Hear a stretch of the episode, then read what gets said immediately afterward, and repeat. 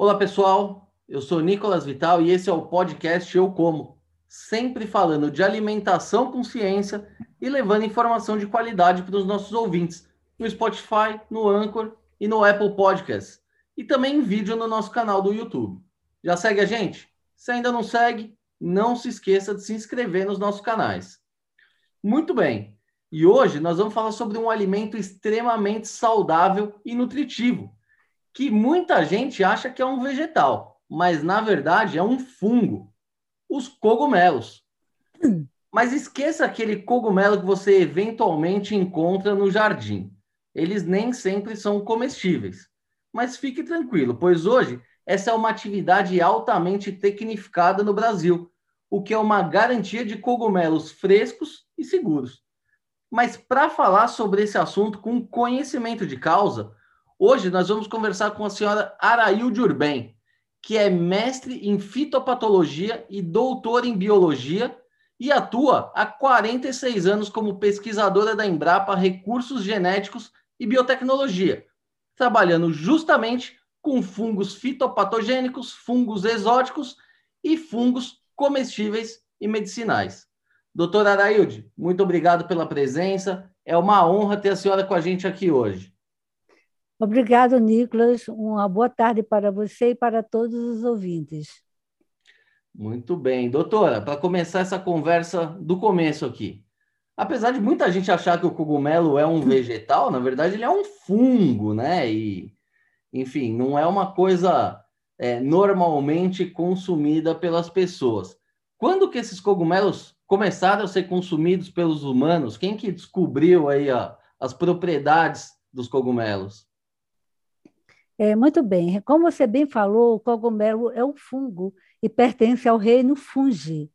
Eles foram, inicialmente, foram os países asiáticos que fizeram o consumo desses cogumelos e, mais tarde, na medicina, incluíram esses cogumelos na medicina tradicional chinesa. Então, todos os países asiáticos são os países, é, os primeiros países que começaram a fazer consumo dos cogumelos. Para você ter uma ideia, o cogumelo medicinal Ganoderma lucidum tem mais de dois mil anos que ele é cultivado. É, o, Porecoccus, também é um cogumelo medicinal, 1.800 anos. E o fungo auricularia politrica, ou a espécie aurícula, tem mais de 600 anos antes de Cristo o seu cultivo. Era de uma forma arcaica, mas era um cultivo. E doutora, Agora, existem aí provavelmente centenas de espécies aí de, de cogumelos, né?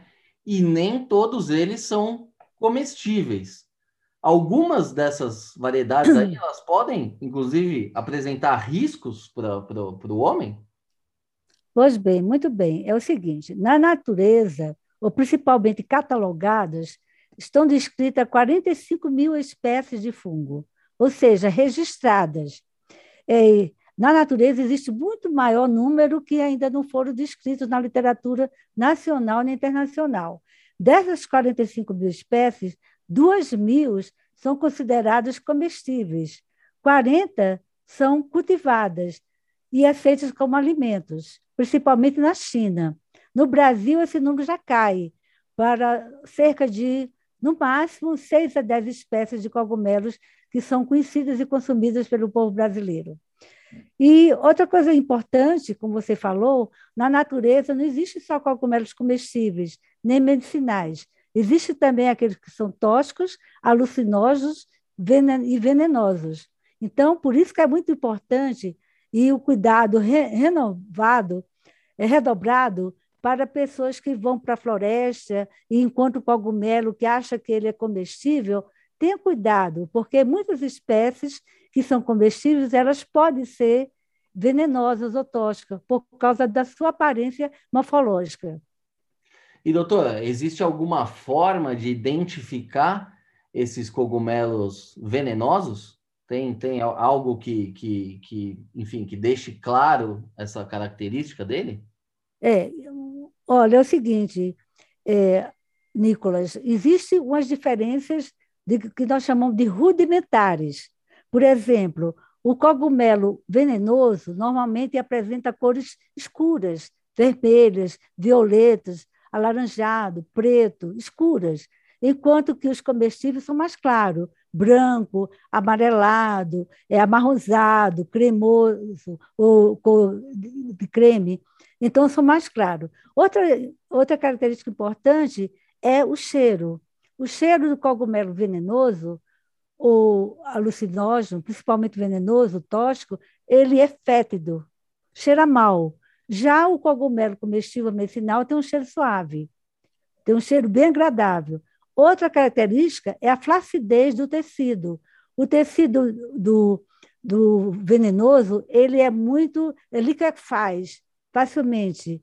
Já o não acontecendo com o que é, é medicinal ou comestível. Muito legal. E, doutora, a senhora falou que são cerca de 40 é, variedades aí Sim. que são comestíveis, né? E aqui no Brasil, cerca de, de seis só, né? Que são as mais populares aí, que me vem na cabeça é o champignon Paris, o shimeji, o shiitake, né? Que foram popularizados aí com a, com a culinária japonesa, principalmente. É, quais são os outros cogumelos que hoje são produzidos aí comercialmente no Brasil?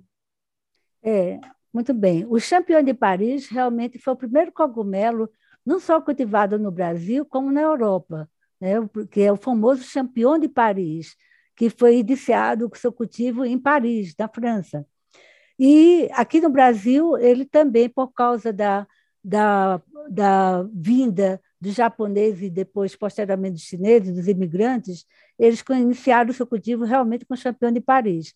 Mais tarde, é, o, o, principalmente os asiáticos, verificaram que o shimeji, preto ou branco, que também conhecido como Pleurotus teatro, seu nome científico, era uh, muito mais fácil de ser, o seu cultivo e a produção é muito mais rápida.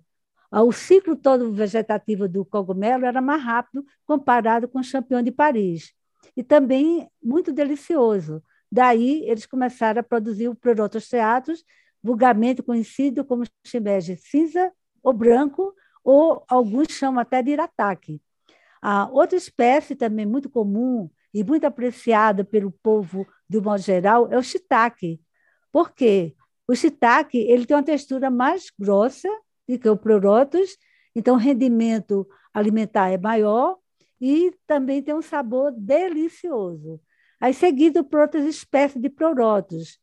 Pleurotus é o nome científico que eu vou dar para shimeji e branco e cinza. Só que é outra espécie. Por exemplo, tem o pleurótico de cor amarelo, que também é produzido comercialmente, que o nome científico é Pleurotus citinopeleatus. Tem o de cor rosa, que é o Pleurotus é, dijamor ou osteato róseo. Tem o Pleurotus eringe, e assim por diante. Né? Também existem outras espécies, como Flamulina velutibus, ou talo veludo, que também já está começando a ser comercializado em, por, por alguns produtores rurais ou por alguns fugicultores no Brasil. E doutora, esses alimentos aí, eles são altamente nutritivos, né? Tanto que eles são muito consumidos lá na, na Ásia, enfim. E aqui no Brasil, eles são mais vistos como produtos gourmet, né? Eles não são parte de uma, enfim, de alguém que quer fazer uma dieta balanceada, enfim. É, como que é o consumo é, do, dos cogumelos em geral aqui no Brasil? Eu pergunto, como que o Brasil se posiciona em relação ao consumo em outros países? O Brasil é um grande consumidor de cogumelo? Olha, deixa eu só para você uma ideia. É, eu estudei na China. Tive a oportunidade de visitar 11 vezes aquele país. É, e eu comecei a aprender a cultivar cogumelos na China. Eu não tinha nenhuma é, orientação anteriormente, não tinha, não tinha ideia nenhuma que eu iria me envolver com fugicultura. Foi algo realmente, me permite falar, Nicolas, foi algo divino. Foi uma resposta de uma oração que eu fiz a Deus, para ajudar meu próximo através da minha profissão. Foi quando surgiu, dois meses depois que eu tinha chegado do doutorado, um convite para eu fazer um curso na China, que era o primeiro curso para países em desenvolvimento. Por isso que lá só tinha dois ou treze países tinha muita gente de, de Nova Guiné, é, da, do Paquistão, do Iraque, do Irã, do Egito. Então, países assim que eles chamam de desenvolvimento. E nós participamos. E quando eu voltei, eu fui em 95, passei um mês lá, e em 96 eu organizei o primeiro curso de cogumelos no Brasil, com a técnica Juncal, que é Jun, que significa fungo, calgramínea, adaptada pela Embrapa Recursos Genéticos de Biotecnologia. Eu comecei a fazer busca de literatura e verifiquei que, naquela época, o consumo per capita só chegava a 30 gramas. 30 gramas. Atualmente, é na faixa de 360 gramas per capita. Naquela época, você só encontrava champion de Paris, eventualmente, eventualmente nos supermercados em latas, latados. Hoje você encontra fresco é, o chipege, o, esse, todos que eu falei, o shiitake, o rosa, o prorotostrato rosa, o amarelo e o proroteringe, que é outra espécie de, de prorotos, várias outras espécies. Agora, vamos lá à sua pergunta. Ah, o Brasil, aproximadamente 30 gramas naquela época, hoje está em torno de 360 gramas. França, 2 quilos por ano. Itália, 1,3 kg. Alemanha, 4 quilos e a China em torno de 8 quilos por per capita. Por quê? Porque eu tive a oportunidade de vivenciar, de vivenciar isso lá na China. Existe um mercado enorme só vendendo shiitake. É montanha de shiitake desidratado e os chineses é, chegando a cada momento com um carrinho de mão cheio de shiitake e o pessoal comprando quilos e mais quilos do cogumelo desidratado. Então, o consumo é de manhã, é café, almoço e janta. Eles consomem cogumelo. Uma população daquela, que é a China, você ter uma ideia que realmente é em torno de 8 quilos por ano ao consumo per capita dos chineses. Bom, então, pelo que a senhora está falando, essa questão da produção do cogumelo no Brasil é uma coisa super recente, né? Porque, enfim, se nos anos, no meio dos anos 90 o consumo era tão baixo, é, isso provavelmente se popularizou agora, né? Como é que é, como é que é feita essa produção aqui no Brasil? É um extrativismo ou hoje já existe, enfim, uma fazenda de shiitakes, não sei como é que, que a gente faz essa denominação. É, olha, extrativismo não é, porque ah, as pessoas que vão nas florestas procurar cogumelos nativos da região, geralmente quando eles consomem, é colhendo e consomem, porque já conhece que aquele cogumelo é comestível ou medicinal, porque o pai, o avô, bisavô, tataravô ensinaram aos seus descendentes que o cogumelo pode ser consumido. Mas, em termos de cultivo, é, na verdade, ela, a produção do Brasil continua em expansão, particularmente na região de São Paulo. Né? Em São Paulo, é, mais especificamente Mogi das Cruzes, onde concentram-se grandes produtores de cogumelo, tanto do champignon como de shimeji. Em São Paulo, também, na região de Sorocaba, tem um grande produtor de shiitake. Acredita-se que no Brasil todo seria aproximadamente 200 produtores de cogumelo. Mais do que isso, não. Pelo menos eu não tenho esse conhecimento. Tá? Então, continua a expansão. Por quê? Porque não é comum, não é o, hábito natural, o, o homem se alimentar de cogumelo na sua casa. Ele não tem esse consumo, não é? é na, usar cogumelo na sua dieta alimentar.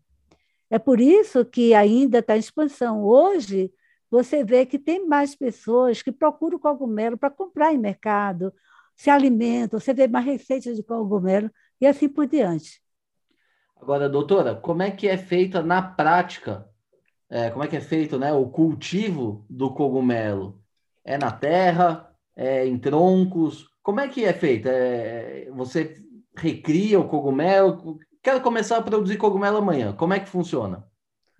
A técnica que nós usamos é a mais simples possível. Por quê? Existe, primeiramente, a técnica, Dícolas, ah, inicialmente, é da fermentação, que é o caso do champion de Paris. que é uma técnica de fermentação e pasteurização. Depois, existe outra técnica de tora, usar tora de madeira para cultivo principalmente do shiitake, que você corta a tora de eucalipto, de pinhos, de bangueira e a inocula, tem todo um processo. Existe a técnica cênica de usar só serragem de plantas, dessas plantas de eucalipto ou de pinheiro ou da mangueira, que você pode cultivar o pleuroto, o shimeji, cinza ou branco. E a técnica nossa, eu digo nossa porque é uma técnica chinesa que eu adaptei às condições brasileiras. Como adaptar? Porque eu uso o capim existente da região. Por exemplo, se eu não tenho capim-elefante, mas tenho braquiária, eu uso braquiária. Se eu tenho, não tenho capim braquiária, tenho capitífito, eu uso capitífito. Então, eu uso os, os resíduos orgânicos, capim, mais resíduos orgânicos que são eliminados por grandes fábricas. Entendeu? Por exemplo, eu estive no Belém do Pará e o pessoal produzia palmito é, e não sabia o que fazer da descarga da descasca do palmito que estava produzindo, da planta que estava produzindo. Eu disse: olha, faz um substrato para cultivar cogumelo, de pupunha. Ele produzia palmito da pupunha e eles começaram a usar a descasca de, da pupunha, que estava ao, ar livre, amontoada, para cultivar o cogumelo. E deu bons resultados. A mesma coisa lá na fazenda da Merck, no Maranhão.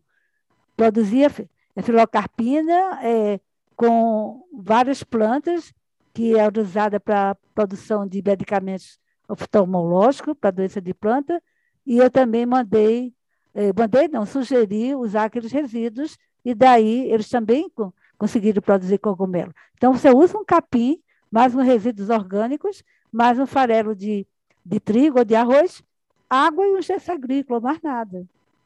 Mas e, mas, e, mas e o cogumelo surge a partir do quê? Porque, assim, para as pessoas entenderem, para você plantar um pé de feijão, você bota a sementinha ali e espera o pé crescer. O que, que é a semente, vamos chamar assim, do cogumelo? Muito bem. É o seguinte: existem é, produtores de sementes de cogumelo, que é entre parênteses ou espum, que é o grão de, de trigo, o grão de sorgo, o grão de milho, mas com a, o fungo, ou a parte vegetativa do fungo. Então, para você, só recapitulando o que nós falamos, é, de uma forma mais assim, mais, é, digamos assim, mais resumida, você tem que fazer o curso, o ideal, né?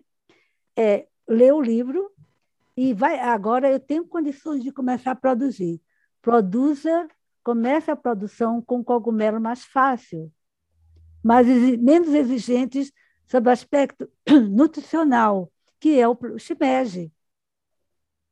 Então, você vai fazer um substrato com a teca jucal. Primeiro, você tem que, se você vai trabalhar em todas as etapas de cultivo de cogumelo, você tem que pegar o cogumelo fresco, revirar o fragmento, botar em um ambiente de cultura artificial de laboratório, em placas de Petri. Ele vai crescer, a colônia do fungo, aí você transfere para o substrato que contém grãos de cereais, como trigo, sorgo, é, milho, é, de soja, mas o, o, melhor é de trigo, de arroz ou de sorgo. Aí você coloca no num saco plástico de polipropileno, que suporta uma temperatura até 120 graus, durante uma hora e meia para esterilizar, e transfere, em condições assépticas, um fragmento da placa para aquele substrato, fazendo um furinho e colocando aquele material lá dentro. E incuba numa sala escura, uma temperatura de 25 graus, é com, é com ventilação. Depois de um, um mês ou 40 dias, ele, o saquinho vai estar todo branco. Isso significa que é o fungo está crescendo na sua parte vegetativa, é o micélio do fungo. Daí, ele, quando estiver todo branquinho, você vai transferir para um galpão, onde as condições são controladas de temperatura, luminosidade e umidade. Mas, se você não tiver a, a se você quiser usar o sistema de irrigação, usa por aspersão, que é fácil, não é muito caro. A estrutura da, do galpão pode ser de madeira, de madeira, é, com cobertura de lona, com dupla face, preta e branca. E lateral, você pode parte usar a lona e parte sobrite. Então, fica um ambiente não muito escuro e o ambiente dentro fica úmido e com as condições excelentes de você agora conseguir a frutificação do, do cogumelo, a produção do cogumelo. Isso é, já respondendo em parte a minha próxima pergunta. Quais são as condições ideais para o desenvolvimento do cogumelo? E aí eu te pergunto assim: existem culturas que se adaptam muito bem ao sul do país, que é fria, outras se adaptam ao calor. Qual que é o, o, o mundo ideal aqui para o desenvolvimento do cogumelo? Olha, é, é, é o seguinte: você pode, Nicolas, produzir o cogumelo em qualquer temperatura, aliás, região que temperatura baixa ou elevada. Numa planície ou na montanha. Ou seja, em qualquer condições, desde locais, desde que você escolha corretamente a espécie do cogumelo que você quer cultivar. É para temperatura fria, temperatura elevada, temperatura média, e dê condições no ambiente, no seu galpão, onde vai ser cultivado o cogumelo. Entendeu? Eu tenho um amigo do Iraque que ele produziu trufas artificialmente em regiões desérticas, lá no Saara. Entendeu? Então, você pode dar condições desde que você mantenha um ambiente refrigerado, se for um, uma, por exemplo, um shimeji, você, o, você vende um shimeji com um talo comprido e a cabecinha pequena. Esse é o gosto, principalmente, do, do consumidor. Aí que, mas para poder conseguir isso, você tem que deixar no ambiente escuro, uma temperatura de 20 a 21 graus. Se você quiser ele mais aberto, você deixa na temperatura de 25 graus e deixa mais tempo para a, o chapéuzinho ou o pilho ele desenvolver mais. Entendeu? O shiitake. O shiitake, ele precisa de uma temperatura de 25 a 27 graus, mas existem linhagens que suportam temperatura mais baixa, de 19 a 20 graus, linhagem de temperatura média, de 23 a 25, e tem linhagem para temperatura de 25 a 27 graus. Então, a escolha da linhagem é importante. A escolha do substrato é importante. A escolha do ambiente que você tá, é, vai trabalhar são importantes para você dar condições ideais, temperatura, luminosidade e umidade, para que o seu cogumelo produza bem. E doutora, quanto tempo? Vamos, a gente já está falando do shiitake aqui, né? Que, que acredito que seja o mais popular aí que todo mundo conheça. Quanto tempo demora desde que você faz o cultivo até o momento da colheita? Também é, tudo depende do fungo que você está trabalhando. Quando você, o produtor vai dizer assim para mim, ah, doutora Arailda, eu não vou querer, eu não vou querer é, produzir sementes, porque dá trabalho, tem que ter conhecimento de biologia, etc. Então, aí esse tempo vai diminuir, né? Porque aquele tempo de preparar meio de cultura, colocar o fungo em, em placa de pese, até produzir sua semente, é um tempo, então, vai reduzir, depende do que você vai fazer. Você quer trabalhar com todas as etapas de cultivo de cogumelo ou quer a partir da semente que você compra de um empresário, um produtor de sementes? Eu vou te dar as duas respostas, tá? Se você vai começar desde o início, são em torno tudo dá mais ou menos, no máximo, no máximo, é dois meses, dois a três meses. Legal. No máximo. Em termos de produtividade, assim, quanto, quanto que eu preciso cultivar para ter um quilo de shimeji, por exemplo? Como é que a gente mede isso? É, em termos de produtividade, deixa eu te falar. É, geralmente, você, é para cada 10 quilos de cogumelo fresco, você obtém é, um quilo de cogumelo seco, desidratado. Às vezes, é, a, a relação ela pode ter. Geralmente, os produtores produzem cogumelo num saco grande de 10 quilos. Então, é, particularmente, é, praticamente, aliás, é 70% você vai conseguir é, é, cogumelos naquele saco de 10 quilos. Mas e aí, como é que é a, a colheita? A senhora diz assim que é, é no saco, né? Vai ter ali misturado algumas coisas ali? A senhora falou de. de não, não, não. Em termos de colheita, eu vi uma coisa muito interessante na China. É, o, a, numa fábrica de, de shiitake, é, eles, a, quando você colhe, porque o cogumelo não espera, lógico, que todo mundo fique do mesmo tamanho para ser colhido. A pessoa não espera, né? Assim que o chapéuzinho começa, que ele está bem fechadinho, o caso de shiitake, ele não pode abrir. Quando ele ainda está meio fechadinho, você vai, faz um giro de 180 graus, ele é colhido manualmente. Pelo menos na China, 180 graus, aí você arranca suavemente e bota em cestas. Aí depois você coloca numa mesa né, e vai separando por tamanho. O maior, cada cesta daquela de cores diferentes, ah, tem uma cor azul, verde, amarelo, branco, é, é referente ao tamanho de um cogumelo.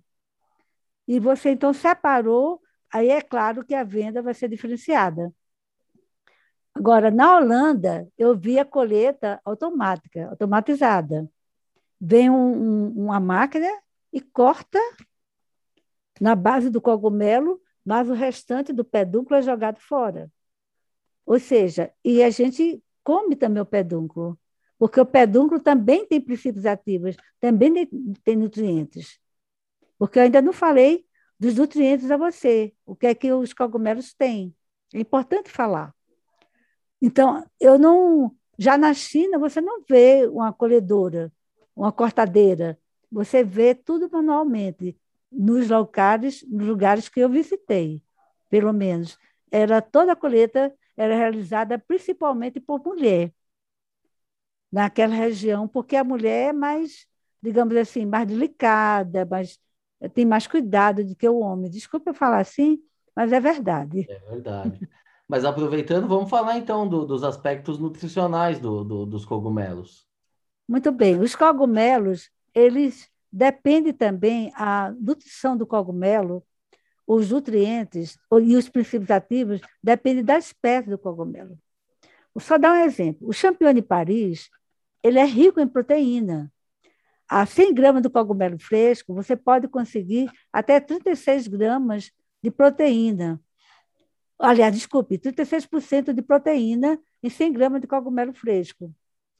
Já, mas também praticamente sol. Já o shiitake, o cogumelo do sol, ele é mais rico em vitamina do complexo B, particularmente de vitamina B12. Eles também têm não só vitamina B, do complexo B, mas também são ricos em vitamina C e vitamina D. Não sei se você sabe, existem doenças causadas por deficiência de vitamina C e vitamina B. Você sabe, né? Então tá. Então, o que é que vai acontecer? A beriberi e escorbuto, né? Beriberi é causada de deficiência B, escorbuto deficiência C. Aí vem toda aquela mancha no corpo, a escorbuto fica com sangramento na gengiva, tudo por causa de deficiência de vitaminas. E além de ter, são ricos também em minerais, como fósforo, cálcio, ferro, potássio, eles são ricos em carboidratos, têm baixo teor de ácidos graxos saturados e insaturados tem uma quantidade é, mais reduzida. Isso é muito bom. Rico em fibras. Então, a pessoa que tem problemas intestinais, quando consome cogumelo, seu intestino regulariza. E, além de ter princípios ativos também, os cogumelos. Eles são ricos em beta-glucana, entreterpenos, ergosterol, ou seja, polissacarídeos que atuam principalmente no sistema imunológico, ativando as células de defesa do organismo, chamadas natural killer.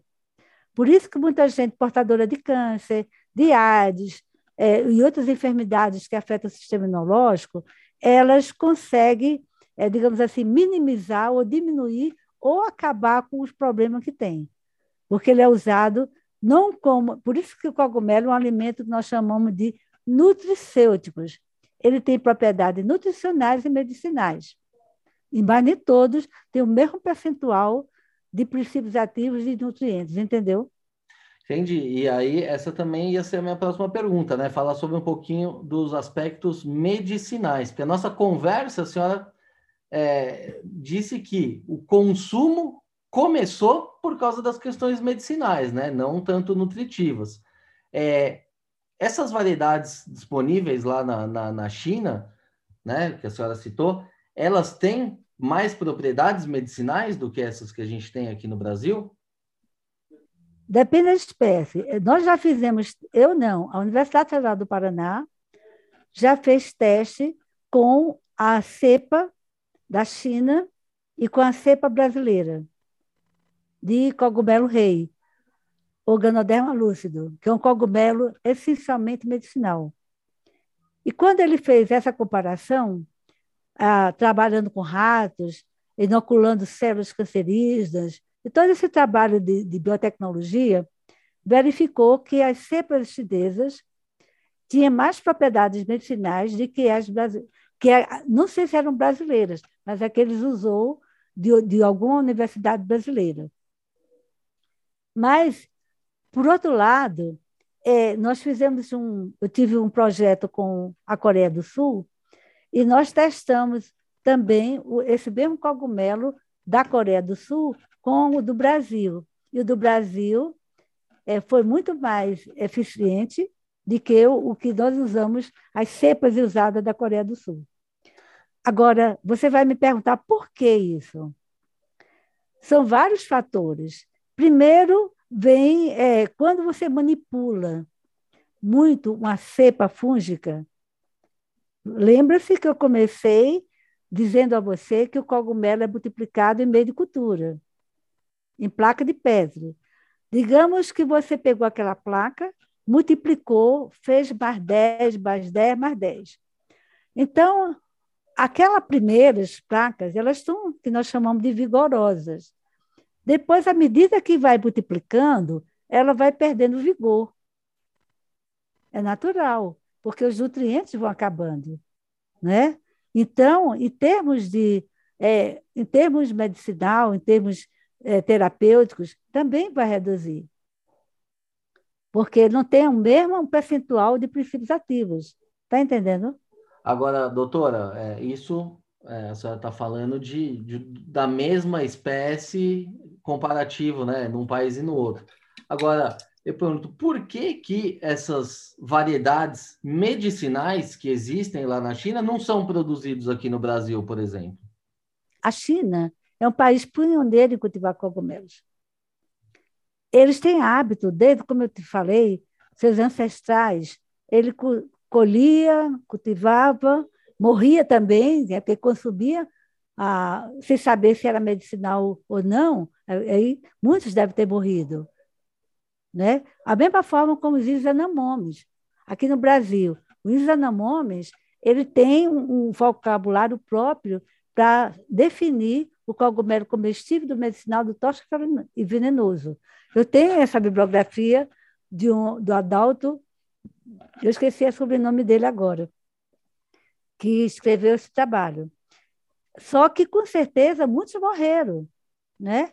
Eu tenho exemplos, quando eu estive na Argentina, exemplos de, de pessoas que iam colher cogumelo na floresta que morreram envenenados porque acharam que espécies são muito parecidas. O que eu quero chegar com isso?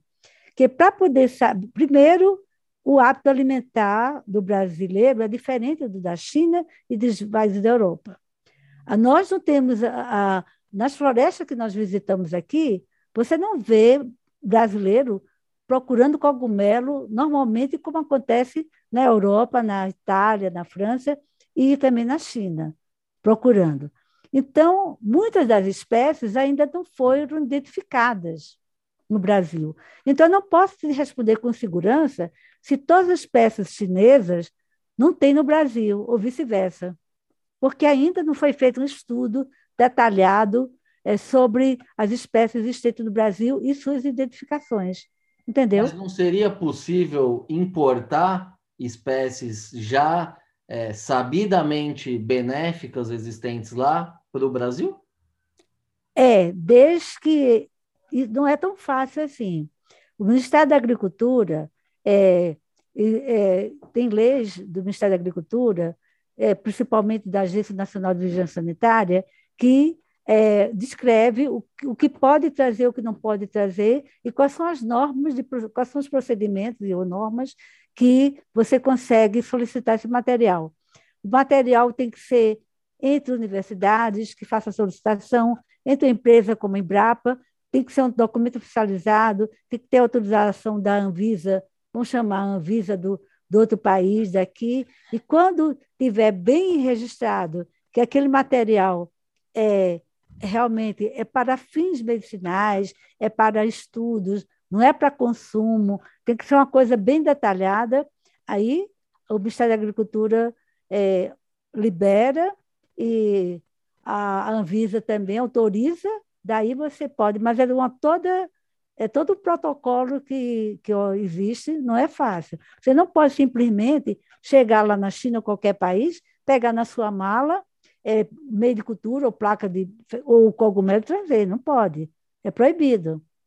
É, na época que eu fui, é, eu, te, eu levei um documento que era para fim de pesquisa e trouxe um documento de lá também. Ainda não, exige, não existia aquela exigência toda da Anvisa, que precisava desse documento. Era menos exigente, mas mesmo assim veio acompanhado do documento da universidade, que foi na Universidade Agrícola e Florestal de Fuzhou, em Fujian, que eu estudei, junto com a. E na, e na ida, eu estava com documento dizendo que eu ia fazer um curso na China e que possivelmente eu ia trazer material genético.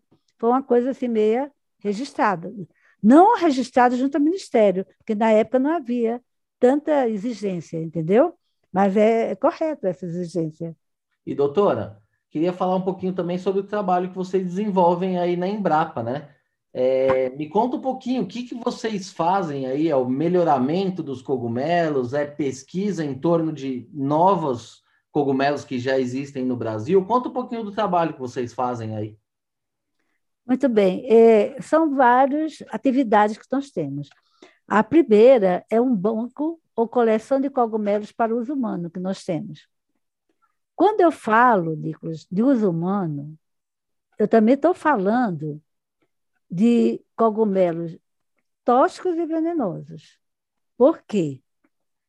Não é para consumir como alimento, mas porque até os venenosos, ou tóxicos, ou alucinógenos, têm propriedades farmacológicas. Vou te dar um exemplo. Não sabe aquele cogumelo que você vê nos filmes de Disney World, aquele vermelhinho com as pintinhas brancas, que é muito comum nesse filme para criança, chama Amanita buscaria, o nome científico dele. Ele é um cogumelo venenoso. Entretanto, os seus extratos são usados para tratamento de câncer e para edemas de pele. Os ídolos anamomes já faziam isso. Entendeu? Pegava alguns fungos venenosos e fazia isso, de inclusive a manita buscária. Muito bem. Vou agora para um alucinógeno, um exemplo. Psilocybin cubensis mexicana. Esse fungo, ele é alucinógeno porque tem psilocibina, que é uma substância semelhante ao LSD. Entretanto, muito usado em rituais é, do, do, dos índios mexicanos lá no México, eles eram usados nos rituais religiosos e para se embriagar mesmo, né? Para se embriagar, não, para ficar assim, você sabe, né? Fora de você. E ah, o extrato do, desse fungo é usado para pacientes que têm autismo. Inclusive, tem a lei Berenice, Berenice é, Paisão, Paisoto, nomezinho assim. Eu posso depois passar para você. Ela criou essa lei junto ao, ao governo federal, o Senado, que fala sobre a importância dessa, de, fungos alucinógenos para tratamento complementar da, do, do autismo. Por quê? Ela tem um filho que era autista, não sei se ainda é. E ela ouviu uma reportagem através de um americano, um médico americano, esteve, não só reportagem, com uma palestra. Ele estava fazendo uma pesquisa sobre esse assunto nos Estados Unidos, foi ao Rio de Janeiro, deu essa palestra, ela participou, e o filho, o, o médico estava fazendo pesquisa justamente com esse cogumelo alucinógeno para ajudar o tratamento do filho, que também tem autismo. Então, eu quero dizer para você a importância também. Por isso que na nossa coleção tem cogumelo venenoso alucinógeno. É porque eu não, eu não multiplico esse cogumelo agora, só para recuperar as placas, para conservar material na, na, na sala da câmara fria que eu tenho, para futuros trabalhos de pesquisa. Mas a gente multiplica muito, é os, são os cogumelos mais comuns para poder, a, quando nós organizamos cursos, como eu te falei. No período de 1996 até 2019, eu organizei 53 cursos, com aulas teóricas e práticas. Esse ano, em dezembro, nós vamos organizar, estamos organizando o um curso, mas online, por causa da pandemia.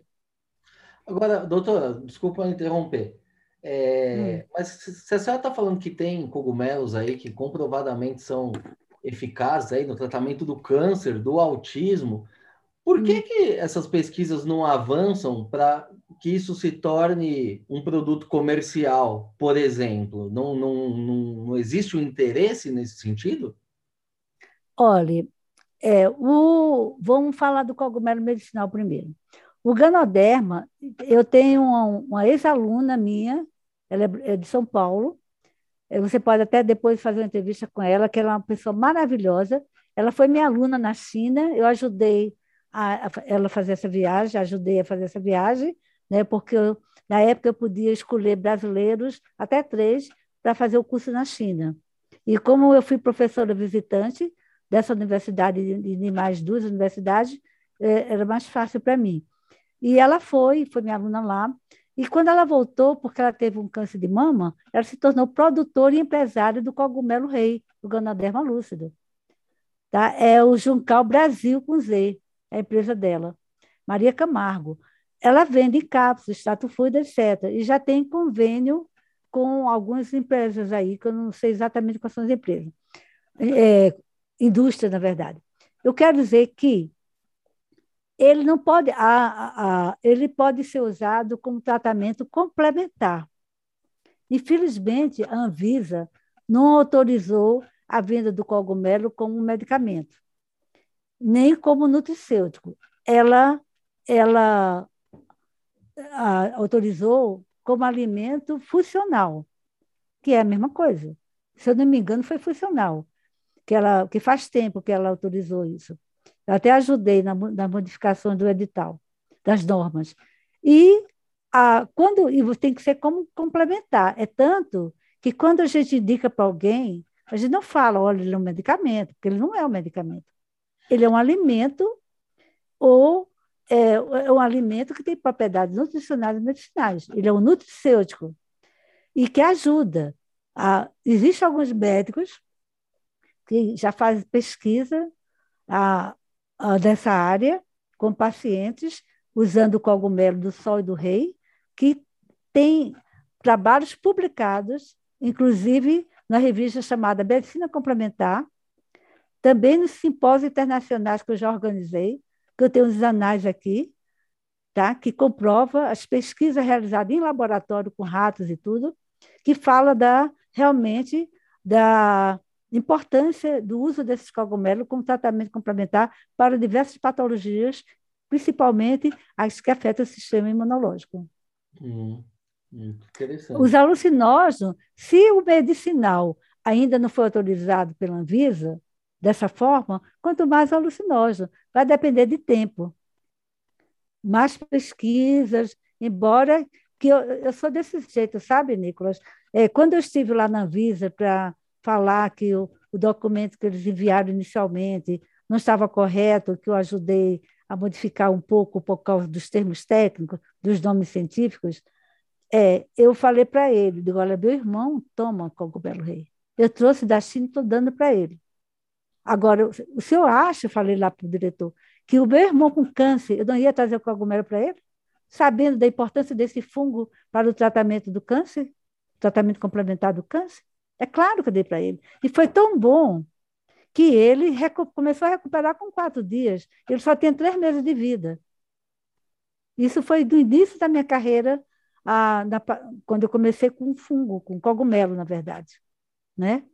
Então, filha, se você vê que ele resolve, ajuda, qual é o problema maior? É os interesses farmacêuticos. É claro, se você pode comprar um medicamento que custa 10 mil reais, como meu marido toma, um medicamento de mais de 10 mil reais, porque ele tem câncer nos ossos, mais de 10 mil reais, você acha que ele vai comprar um produto que custa 80 reais, que com menos de mil reais vai começar a fazer efeito? Ele é mais de 10 mil que o meu marido compra. Só que não é ele, né? Porque é por causa da, da ele tem o plano de saúde que cobre. Então, a, o, o que eu quero dizer é o seguinte, e aí muita gente ainda não acredita que o cogumelo tem essas propriedades farmacológicas, ou não quer acreditar. É, Entendeu? São interesses maiores aí que acabam. Interesses maiores, interesses maiores. Infelizmente, é verdade. Se você, sua avó diz assim, Nicola, toma esse chazinho de erva cidreira que é bom para o seu estômago. Aí chega o médico, não, você vai ter que tomar tal medicamento. E a gente sabe que aquele chazinho pode ajudar, na, na, dependendo da situação, é claro. Então, é isso que acontece. Tem muita gente que infelizmente, não procura produtos naturais, embora que tenha muitos produtos químicos que é a base de produtos naturais. Você pode olhar. Tá certo. Doutora, vamos falar agora de coisa boa, vai. Você tem. Eu só estou falando coisa boa. Não, mas coisa melhor ainda. A senhora ah, tem então tá. de receitas de, de a base de cogumelo. Mostra para a gente esse livro aí e, e conta um pouquinho de como é que surgiu a ideia, o que, que tem nesse livro aí, ele está disponível. Para quem está só nos ouvindo aqui, vai ter que assistir no YouTube. A doutora está mostrando aqui um livro fantástico sobre cogumelos. É, infelizmente, ele não tem mais. Foi, se tiver um ou dois, uns três ou quatro volumes só. É, volume não, é, é unidades, porque acabou, né? Foi muito vendido esse livro ele tem quase 150 receitas, são receitas regionais. Vou só para ter mostrado. É a buqueca da Bahia. Está vendo a foto? Sim. É buqueca da Bahia. Aí tem toda uma receita. Por exemplo, Mato Grosso, cogumelos à moda de coxim. Muito legal. E como é que a senhora é, é regional, fez a garimpagem aí dessas receitas? É, o que foi o seguinte: é, o, o autor do livro, os autores são eu e o, o Paulo Siqueira, que é um gastronomista do Rio de Janeiro, hum. com um currículo vitae maravilhoso. Ele já trabalhou na França, nos Estados Unidos, na, na Alemanha. Então, o que aconteceu é o seguinte: como eu fui, eu dei quatro cursos na Embrapa é, do Rio de Janeiro agroindústria de alimentos. E um dos cursos que eu fui dar, ele estava lá, participando do evento, do curso. E me procurou, me procurou, pediu para fazer um estágio comigo aqui, porque ele, a ideia dele era fazer é, um tipo de bife feito de cogumelo, orgânico. Então, ele veio, ficamos amigos, etc. E o Sebrae daqui do DF pediu à Embrapa para alguém daqui da Embrapa escrevesse um livro de receitas sobre cogumelo. Aí eu fui, me convidaram, e como eu não sou, eu não, não sou, digamos assim, é gastronomista, eu sou bióloga, pesquisadora, o que eu fiz foi o seguinte: eu fiz uma seleção de receitas, procurando pela internet, em livros, etc., e falei para o meu amigo, para o Paulo: Paulo, você que é da área, você quer me ajudar a escrever o livro? Ele disse: só se eu adaptar e testar. Se eu não gostar da receita, não vai ser aquela receita. E como ele já tinha, ele é muito amigo de Zezé Mota, daquela atriz da televisão. E ele já tinha escrevido, escrito um livro sobre receitas das novelas que Zezé Mota fez. Eu tenho esse livro que ele me deu. Eu então concordei, lógico. Então, foi o seguinte: eu mandei algumas receitas, disse a ele que ele tinha que usar os cogumelos que a gente trabalhava, né? com a técnica juncal, etc. Ele, come... ele fez isso, e daí surgiu, ele também me disse, olha, vamos fazer é, para o regional, aqui é de Roraima. Eu concordei. Então, na verdade, para ser franca com você, Nicolas, o mérito maior é dele. Meu mérito está em segundo lugar. Muito legal. Doutora, tá. essa conversa aqui está muito legal aqui, mas nosso tempo, infelizmente, já está chegando ao fim. Eu queria agradecer mais uma vez a tua disponibilidade aí, foi uma verdadeira aula para mim e certamente também para os nossos ouvintes. E já fica aqui o convite para a gente fazer um novo bate-papo aí, porque tem muita, muita coisa legal para falar ainda sobre os cogumelos. Tem, bastante tem. Inclusive, ah, eu não falei das minhas coletas na África, é, como foi o curso que eu dei na África, em Gana, né? Então, é realmente muita coisa, muita vivência boa, do, é, tanto da parte medicinal como nutricional, né? o hábito alimentar das pessoas que melhoraram muito, é, consumindo mais cogumelo. Isso é muito gratificante, sabe, Nicolas?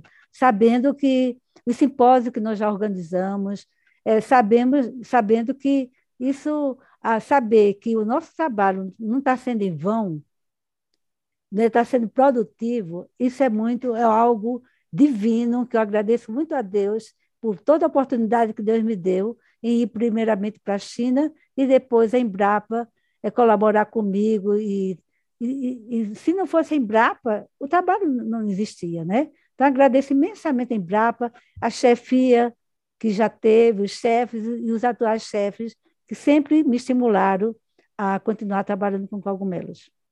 É isso aí. Nós aqui agradecemos aí a senhora por compartilhar todo esse conhecimento e mais uma vez também a Embrapa, que sempre está aí cedendo seus pesquisadores aí para falar dos mais variados temas aqui. A gente já deve ter entrevistado mais de 40 pesquisadores da Embrapa, com certeza, aí, ao longo do, do, dos últimos capítulos que a gente fez. Então, doutora, muito obrigado mais uma vez pela participação.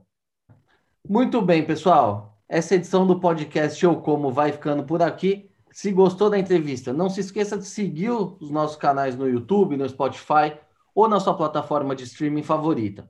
Aproveite e siga também no Facebook e no Instagram.